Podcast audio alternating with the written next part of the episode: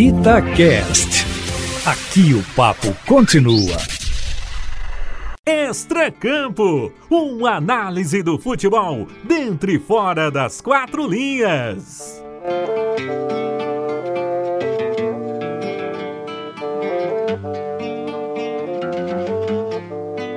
Estamos começando o episódio número 19 do podcast Extra Campo para falar série realmente assim choros por Belo Horizonte, Aracaju, Curitiba nem tanto, mas uma pequena lagriminha. O fim de semana foi de choro, foi de tristeza para torcedores mineiros. Primeiro com o Cruzeiro. Gente, Ó, não vou nem, vou nem começar, não, senão vou apelar aqui já, que eu tenho que apresentar os meus colegas antes. Leandro Colombo, Queca Barroso, sejam muito bem-vindos. Eu tô bravo. Não tão bem-vindo assim, né? Num lugar de tanta má vontade como esse do futebol mineiro. Mas obrigada, cá estamos. Muito obrigado pelas boas-vindas aí, Matheus. Eu fiquei assim extremamente comovido com seu relato inicial. Realmente você passou assim, né? A tristeza em estado puro, né? Lamentou com uma voz de choro aí cada um dos resultados. Mas eu vou te dizer uma coisa, viu? Para dar uma provocada inicial. Dos três resultados, dois negativamente surpreendentes e um que ele não é tão surpreendente, mas para o bem da equipe e para o que ela busca de maneira inédita em sua história, esse resultado tem que parar de ser normalizado. Vamos começar pelo começo, então. Que a gente vai falar muito sobre o futuro, mas eu quero falar também sobre o que aconteceu. O Cruzeiro estava jogando até bem no comecinho ali, diante do Confiança, mas aí Adriano é expulso. Na sequência, Fábio é expulso. Desandou a maionese. E chega na, na entrevista coletiva, presidente e treinador reclamar de arbitragem. Arbitragem. Eu não, eu não vi nenhum erro importante da arbitragem. Palavra de vocês. Eu vou quase concordar com você, porque eu acho que a gente não pode jogar, jogar na conta da arbitragem uma sequência de lambanças e de falhas individuais, que foi o que aconteceu com o Cruzeiro e que determinou, sem dúvida nenhuma, o 3 a 1 para o Confiança. Mas eu vou discordar um pouquinho, porque para mim foi pênalti no Ayrton naquele primeiro lance discutido na arbitragem. E aí vai ser sempre aquele discurso e aquela aquela fala que a gente costuma ter, né? Ah, a história poderia ser diferente. E isso não vai ter como a gente medir nunca na história do futebol. Mas pênalti é pênalti e ele deveria ser marcado para mim em cima do Ayrton. Depois o time literalmente desanda, a sequência de bobagens, mas eu tô com você, não dá para culpar a arbitragem pela sequência de bobagens que teve o Cruzeiro só uma coisa também, né? Não tem como dissociar o resultado das duas expulsões. O que aconteceu no sábado foi realmente uma sequência de lambanças individuais, até nos outros dois gols do Cruzeiro, mas o Cruzeiro pagou preço pelos seus próprios erros. Eu, eu também não marcaria o pênalti e entendo perfeitamente quem marcaria o pênalti. Agora, a gente não sabe nem se a bola ia entrar. Ô, Queca, não socorre aqui, Queca. Minha pressão vai subir. Vai ser difícil te tranquilizar com um cenário desse do Cruzeiro. No início, o Leandro falou de dois times que tiveram resultados diferentes do imaginado e que um teve o resultado é, ruim, mas que a gente não pode normalizar esse resultado. Eu, sinceramente, fiquei na dúvida se essa normalização é para o América ou para o Cruzeiro, porque nessa primeira rodada eu vejo que o América está mais próximo às suas pretensões do que o Cruzeiro. É, é óbvio que é muito cedo para falar disso, mas pensando no básico, que é o psicológico, e o que aconteceu com o Cruzeiro sábado, eu sinceramente achei que era brincadeira. Eu falei, eles estão protestando alguma coisa, no intervalo não vão voltar mais e vão soltar outra bomba do clube, porque não tem condição foi o que eu falei na minha coluna e repito aqui. Não, não, eu já não gosto de discutir arbitragem pelos motivos que quem acompanha o extracampo sabe. E é um absurdo alguém falar de arbitragem quando o maior ídolo, o mais experiente, um cara que está há mais de uma década no clube, um goleiro coloca a mão na bola fora da área. Isso é básico. Eu até brinquei na coluna que é como se a gente tivesse, nós jornalistas, é, tivéssemos esquecido de como escrever e falar. O Cruzeiro ficou 20 dias sem jogo. A gente sabia que isso poderia. A gente até comentou isso antes, né, Dupla? Que, que isso poderia atrapalhar o rendimento. Lembrando que foi assim no início da temporada, quando acabou a Série B e iniciou o Mineiro, o Cruzeiro começou meio arrastando até conseguir ganhar um ritmo e chegar no final melhor. A gente sabia que isso poderia acontecer agora. Tem muita coisa para melhorar, certamente, mas é uma questão de tempo apenas? É uma questão de precisa reforçar o time? Qual é o grau de confiança que você tem nesse time aí para subir, Leandro? Elevado, viu, Matheus? Sem medo de errar aqui. A Queca até disse qual seria o time que tem um resultado não tão surpreendente que não deveria é, se acostumar a ele. Não é o caso do Cruzeiro. O Cruzeiro entra no resultado negativamente surpreendente porque o adversário do Cruzeiro ele vai brigar e forte para ele não cair para a Série C do Campeonato Brasileiro. O Confiança ele já sofreu três desclassificações na temporada 2021. Ele saiu da Copa do Brasil ele saiu da Copa do Nordeste e ele não, ele não chegou à final do Campeonato Sergipano. O Confiança não chegou à final do Campeonato Sergipano. Então o baque ele é muito grande. E até por isso é, é importante que a gente avalie jogo a jogo no sentido de um campeonato com 38 rodadas. É muito difícil para mim virar para o torcedor do Cruzeiro e falar para ele ter total esperança que ele vai subir depois de uma temporada passada vexatória, depois de uma eliminação no Campeonato Mineiro para o América que não chega a surpreendente, mas ela nunca vai deixar de ser dolorida pela história das duas equipes. Eu acho que é mais compreensível o Cruzeiro ser eliminado, mas ainda assim, no íntimo do torcedor do Cruzeiro, é difícil de ser aceito, mas eu acho que é preciso separar algumas coisas das outras. Como eu disse, para mim, no jogo foi determinante cada um dos erros individuais. Erra o Adriano, erra o Fábio, erra o Cáceres no, no segundo gol do Confiança, erra o Ramon num bote ridículo do terceiro gol do Confiança. E, para mim, apesar disso tudo, o Cruzeiro foi melhor contra o Confiança. É, chamou atenção para mim a maneira como o Cruzeiro perdeu eu tenho um apreço muito, mas muito grande pelo treinador que tem coragem. E o Felipe Conceição, Conceição para mim, ele demonstrou essa coragem. Só que ele pecou pelo excesso. Uma dose de, de prudência ali caberia muito bem naquele empate inimaginável do Cruzeiro, no gol do Guilherme Bissoli.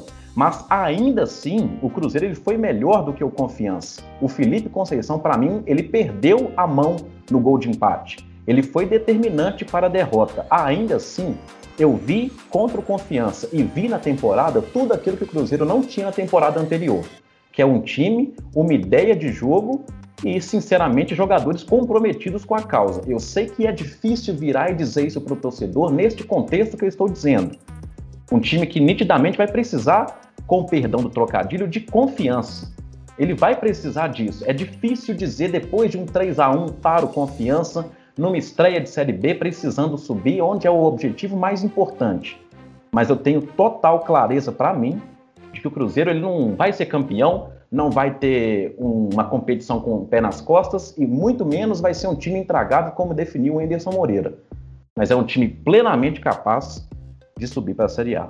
Ô, Queca, é, esse jogo aí te parece que foi um ponto fora da curva e por acaso na primeira rodada Claro, Matheus, que foi um, um, ponto fora da curva. Imagina, o Fábio jamais vai colocar a mão fora da área. Eu ainda estou achando que isso foi um sonho. Não posso acreditar que o Fábio faria isso num jogo profissional, com a experiência e história que ele tem. Mas se aconteceu, que ele não repita isso nem em treino. E acredito sim que poderia ter sido diferente se o pênalti tivesse dado. Eu daria aquele pênalti, mas é igual você falou: o pênalti pode ou não ser convertido em gol, então, eu acredito que tenha sido sim um ponto fora da curva. E o que é bom foi bem no início, que é para dar aquela assustada e para ver se o time abre o olho e joga melhor. E Felipe Conceição teve que, imediatamente depois do, dos pênaltis, sacrificar logo o Sobis, que é a cabeça pensante desse time. Então, assim, o time realmente é, se doou muito no segundo tempo para chegar ao empate e, e até segurar ele, mas enfim. Eu concordo com vocês. Eu acho que esse time tem um potencial bom para subir para a primeira divisão. É, o que me incomodou assim profundamente foi a entrevista coletiva do presidente e do técnico Felipe Conceição. Gente, o Fábio colocou a mão fora da área, o Adriano fez duas faltas bobas, ambos foram expulsos corretamente por culpa deles, por culpa deles. E no, o técnico, é lógico que não vai chegar na coletiva e desancar o jogador. Mas ele tem que ter noção de que ele também não pode ficar colocando a culpa na arbitragem, sendo que um jogador dele, dois no caso, errou muito mais, atrapalhou muito mais a equipe do que a arbitragem. Se a arbitragem atrapalhou e há quem considere que atrapalhou. E em dado momento da entrevista, o Conceição é, fez uma crítica à imprensa, reclamando que não havia perguntas elogiosas ao time pela bravura do segundo tempo. É demais para mim. Vamos passar para a Série A. O Atlético Resultado surpreendente no Mineirão, hein? Fez um primeiro tempo melhor, na minha opinião. No segundo, Fortaleza dominou completamente, engoliu o Atlético e merecidamente saiu vitorioso. O que, que aconteceu com o Galo, Queca? O Atlético entrou na Série A achando que ainda estava no Campeonato Mineiro, né, Matheus? Achou que o, que, o, que o adversário ele não teria 90 minutos de fôlego brincou no primeiro tempo e virou brincadeira no segundo tempo. É, eu vou repetir um milhão de vezes o quanto o setor defensivo do Atlético precisa melhorar. Não aguenta um contra-ataque. A gente viu o, o Alonso subindo para tentar ajudar o, o ataque, que é um setor que, cara, é um dos melhores do Brasil. A gente não pode nem pensar que nenhum esquema tático o Atlético vai precisar do Alonso subindo para reforçar o ataque. E não tem CBF, não tem Comebol, não tem nada do que a gente discutiu semana passada atrapalhando esse time na primeira rodada. Ou seja, sabendo que vai vir dificuldades no próprio time, o Atlético se dificultou ainda mais com essa derrota quando tudo parecia muito fácil. Dentro de casa, uma semana sem viajar, o time completo, praticamente. Era um jogo até festivo, né? Uma homenagem ao Tardelli, que estava se despedindo. Tudo a favor do Atlético. E ele perdeu por um, por um Fortaleza extremamente limitado, mas que conseguiu trabalhar com essa limitação. Então, não adianta nada o Atlético ter tudo e não conseguir trabalhar com essa fortaleza que ele tem em termos de elenco. O, o for, falei Fortaleza, a força de expressão. O Fortaleza time, com toda a sua limitação, sabe da, do quanto o Pikachu é experiente desde a época do Paysandu. Eu sempre gostei muito dele e o trabalho no Vasco também foi muito importante. Então ele sabe jogar com um time grande e ele entrou fazendo uma partida incrível. Acho que foi mais mérito dele do que falha dos atleticanos nas jogadas em si, mas no todo foi uma falha imensa, completa e de todo mundo do Atlético perdendo essa chance de começar o brasileiro bem. Porque, repetindo o que a gente falou semana passada, daqui a duas semanas ou até menos que isso, já não vai ter meio time aí para poder jogar. E aí terá uma desculpa, mas e agora que não tem? Leandro Colombo, o desempenho do Atlético durante o jogo te preocupa ou você acha que naturalmente vai haver uma evolução em breve? Já na próxima rodada a gente deve ver um Atlético melhor. Obrigado por perguntar isso, viu, Matheus? Porque vai parecer que eu seria oportunista aqui, e quando o Atlético estava vivendo a sua lua de mel com o Cuca em meio ao bom desempenho, né? Ao melhor desempenho, repito, é, na primeira fase da Libertadores, vai parecer oportunista, mas eu fico muito à vontade para dizer naquilo que eu acredito e naquilo que eu vejo. Sob o comando de Cuca, o Atlético jogou bem pouquíssimas vezes. E em nenhum jogo ele foi agredido de maneira constante. E no primeiro que foi, o saldo é péssimo. E liga o alerta para quem quiser ver. Quando o Atlético enfrentou equipes de Série A, em três jogos, ou seja, dois contra o América mais um contra o Fortaleza, ele não venceu nenhum e ele marcou um gol. O que é inimaginável com o elenco que ele tem e com as alternativas possíveis para o Atlético ter justamente o que você me perguntou, Matheus: desempenho. Seja lá como ele for, seja lá a partir de quais alternativas ele quiser utilizar. Então bastou o Fortaleza se organizar e o Atlético sofreu. A sensação que eu tenho não é desse jogo, e sim de todo o trabalho do Cuca até agora, é de que falta ideia. Tem peça, mas não tem plano. E se tem, tá muito, mas muito mal executado. E eu tenho dúvidas, sinceramente, quanto ao repertório do Cuca, não por agora, mas desde o início da sua contratação. É um jeito muito específico do Cuca jogar e que, para mim, subaproveita esse elenco do Atlético. Então, fico muito à vontade para dizer que desempenho do Atlético mesmo não é contra o Fortaleza, não é nessas últimas duas partidas contra o América.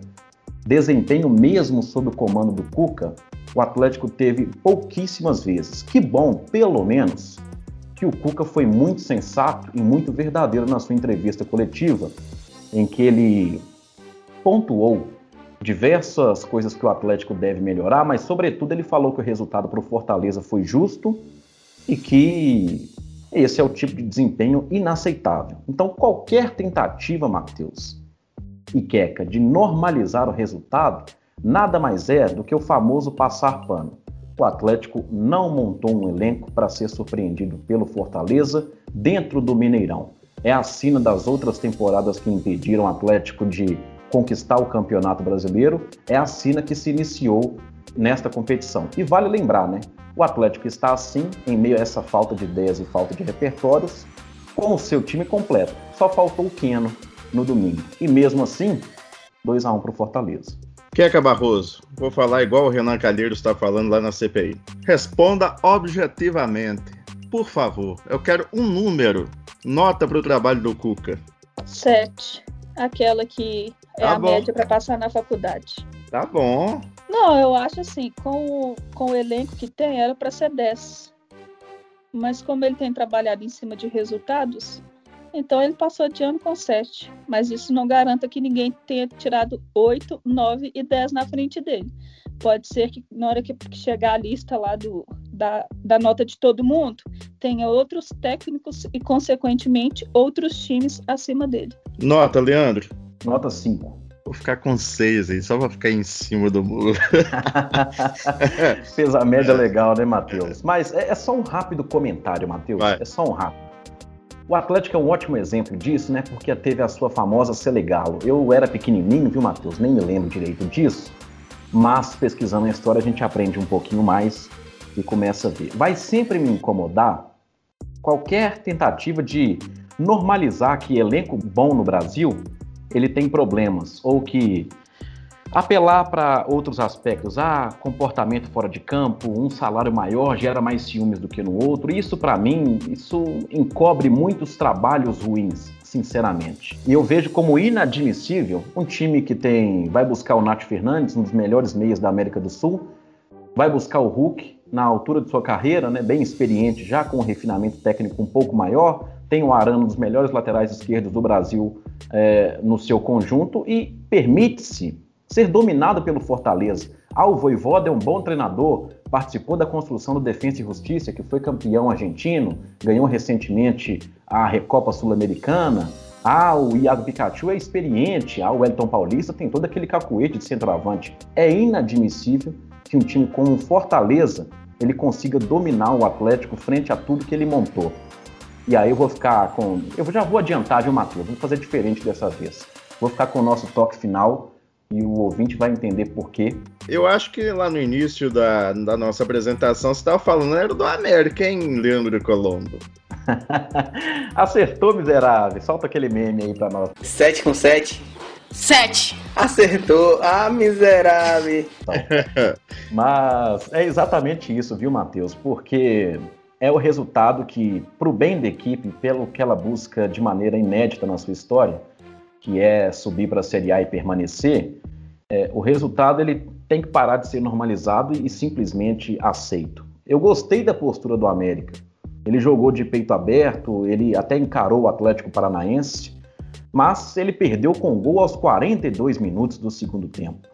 Então, perder para um time superior e que não vai fazer o mesmo campeonato do que ele, ok. Mas para por aí, sabe? Porque o resultado ele tem que ser lamentado e não simplesmente aceito. Isso porque eu já vi dezenas de jogos do América na Série A em que o comentário básico foi: ah, não merecer perdeu, mas infelizmente naquela bolinha ali acabou perdendo. Então, esse merecimento do América ele precisa começar a ser convertido, porque a gente sabe o quanto o Campeonato Brasileiro é cruel e o quanto ele não dá chance para isso. Então, o América é um time que ele mais do que qualquer outro, ele precisa disso. Ele precisa converter merecimento. Ah, ele foi bem, foi bem contra o Flamengo no Maracanã. Tomou um gol do Pedro aos 42. Ó, oh, foi bem contra o Corinthians na Arena. Ah, mas tomou um gol ali do Matheus Vital aos 43. Então, eu acho que o Lisca, assim, quem sou eu para dar uma dica para o Lisca, né? Mas vamos lá, esse trabalho no vestiário precisa ser feito. Ok, perdemos para um time superior ao nosso que não fará o mesmo campeonato do que o nosso, mas para por aí. Se o resultado mais condizente era o empate, o empate tem que vir para BH, Matheus. Entre vir 0 e vir 1 um, diante do Atlético Paranaense hoje, vir esse um ponto é muita coisa. Queca Barroso. O América é aquele time que, quando ganha é de 1 a 0 quando perde é de 1 a 0 e quando empata é porque cada um fez um gol. Por quê? Porque é limitado. O América precisa de contratação. Você vê isso quando toma um gol aos 42 do segundo tempo fora de casa como equipe melhor. Ele segurou enquanto ele pôde, mas 4, 5, 10 minutos em um jogo é muita coisa. O, o, Cruzeiro, voltando ao Cruzeiro, foi em 10 minutos que o Fábio fez pênalti, Adriano e Fábio foram expulsos. 10 minutos que decidiram o jogo. Então, o América precisa ter peças de reposição para no segundo tempo, aos 40 do segundo tempo, colocar alguém para segurar o jogo. Vamos para o último momento do nosso podcast. Toque final! Na verdade que não jogamos nada, isso é a verdade. É... A gente tem que trabalhar e esperar o próximo jogo. É... Questão de, de cansaço ou não. A gente tem, tem profissionais que, que cuidam disso, a gente tem que entrar em campo sempre para vencer. Infelizmente hoje perdemos. Oh, gostei dessa fala do Arana. Acho que jogador tem que ser sincero sem ser mal educado. E é isso que ele foi. Estou com você. Foi simples, didático e muito fiel que foi a partida, né? Poderia dizer, ah, vamos recuperar, ver o que o professor tem para dizer e, se Deus quiser, buscar a vitória no próximo jogo. Foi totalmente sincero, honesto, simples, coeso. A gente até assusta, né? Falou? Não é que ele falou a verdade? A gente já está esperando tanto um discurso programado e isso por muito tempo foi coisa de jogador e hoje a gente vê que já chegou na comissão técnica e até na presidência. Então, o Arana mais uma vez mostrou sua versatilidade, agora fora de campo, e já pode iniciar o cursinho aí de verdades simples e objetivas no microfone. É verdade. Vamos encerrando o nosso podcast, episódio número 19. Nós temos um encontro marcado na próxima terça-feira, a partir das nove da noite. Extra Campo uma análise do futebol dentro e fora das quatro linhas.